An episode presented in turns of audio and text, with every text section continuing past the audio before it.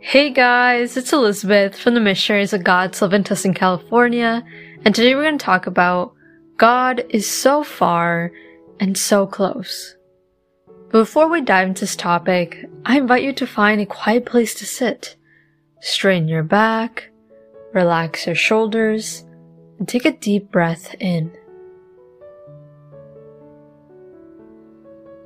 Invite the Holy Spirit to come to you. Holy Spirit, please descend upon me and fill me with your Spirit.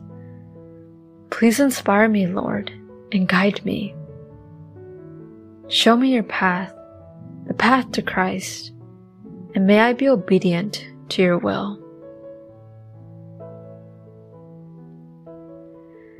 Sometimes God does feel like He is so far and yet sometimes so close. Those who are saints related to this, and so do us Christians. Father Carlos shared us his experience and said, Whenever I want to grasp God, he becomes air. He becomes intangible. God becomes ethereal, becomes tasteless, colorless, odorless, just like water. He tells that to our Lord that he cannot feel him. But Father shares that when he is settled and stays put in prayer, the Lord embraces him and hugs him. And sometimes with so much force and so much sweetness that Padre Carlos' being disappears and only the Lord remains. The saints have had a similar experience, but they have had more profound experiences. St. John of the Cross especially had an experience like this. He is a grand Carmelite teacher.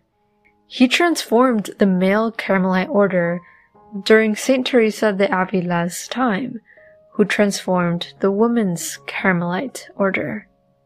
St. John of the Cross is a romantic person and poet. Today, I'm going to share with you a part of his poem called Spiritual Canticle. Notice how he expresses his love for God and how he sometimes feels God and sometimes doesn't, and how he looks for God and chases after him. It starts off by saying, where have you hidden yourself and abandoned me in my groaning, O my beloved? You have fled like the hart, having wounded me. I ran after you, crying, but you are gone. O shepherds, you who go through the sheepcotes up the hill, if you shall see him, whom I love the most. Tell him I languish, suffer, and die. In search of my love, I will go over mountains and strands. I will gather no flowers. I will fear no wild beasts and pass by the mighty and the frontiers. We're gonna stop here but the poem continues. If you'd like to read the whole version, you can just Google Spiritual Canticle by St. John of the Cross. This is a poem full of the love for God. Now we're going to break it down and look into more of the details. As it begins with, Where have you hidden yourself and abandoned me in my groaning, O my beloved? You have fled like a hart, having wounded me. A hart is a male deer. So here St. John the Cross is describing God as a deer who has fled away from him. And he is left wounded because he loves God and God has left him. The poem then reads, I ran after you, crying, but you were gone. St. John of the Cross is writing that he's searching for God, but God flees away.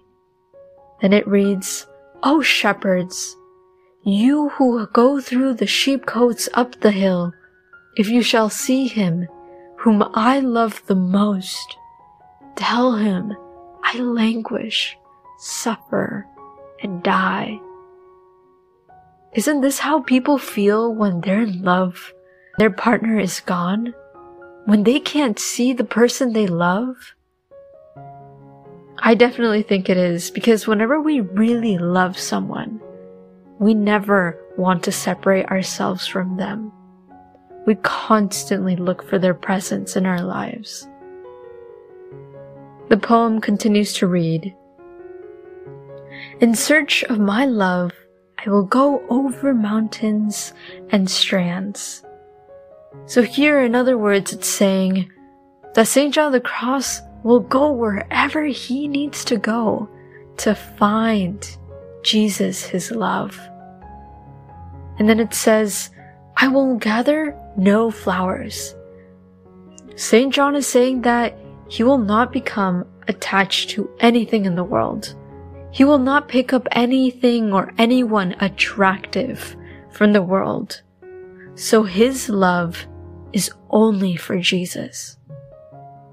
Then it says, I will fear no wild beasts.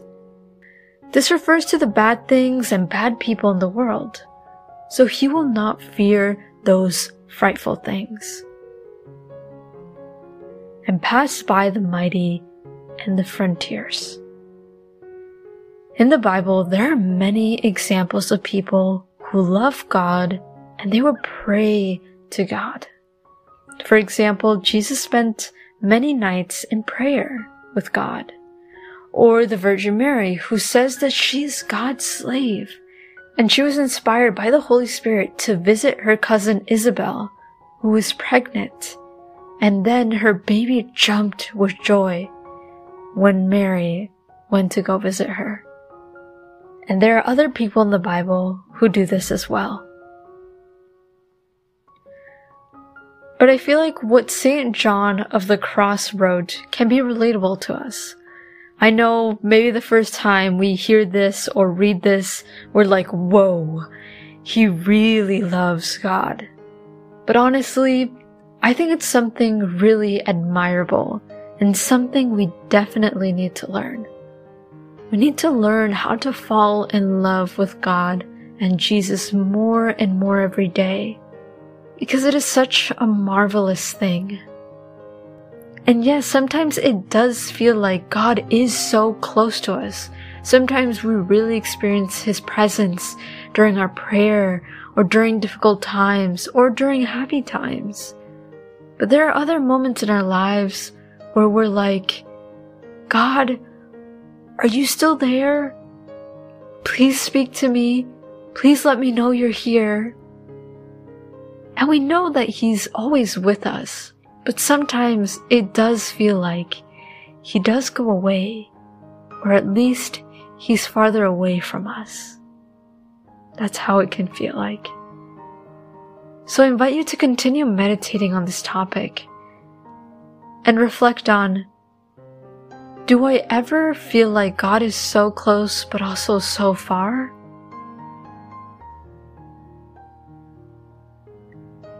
And how much love do I have for God?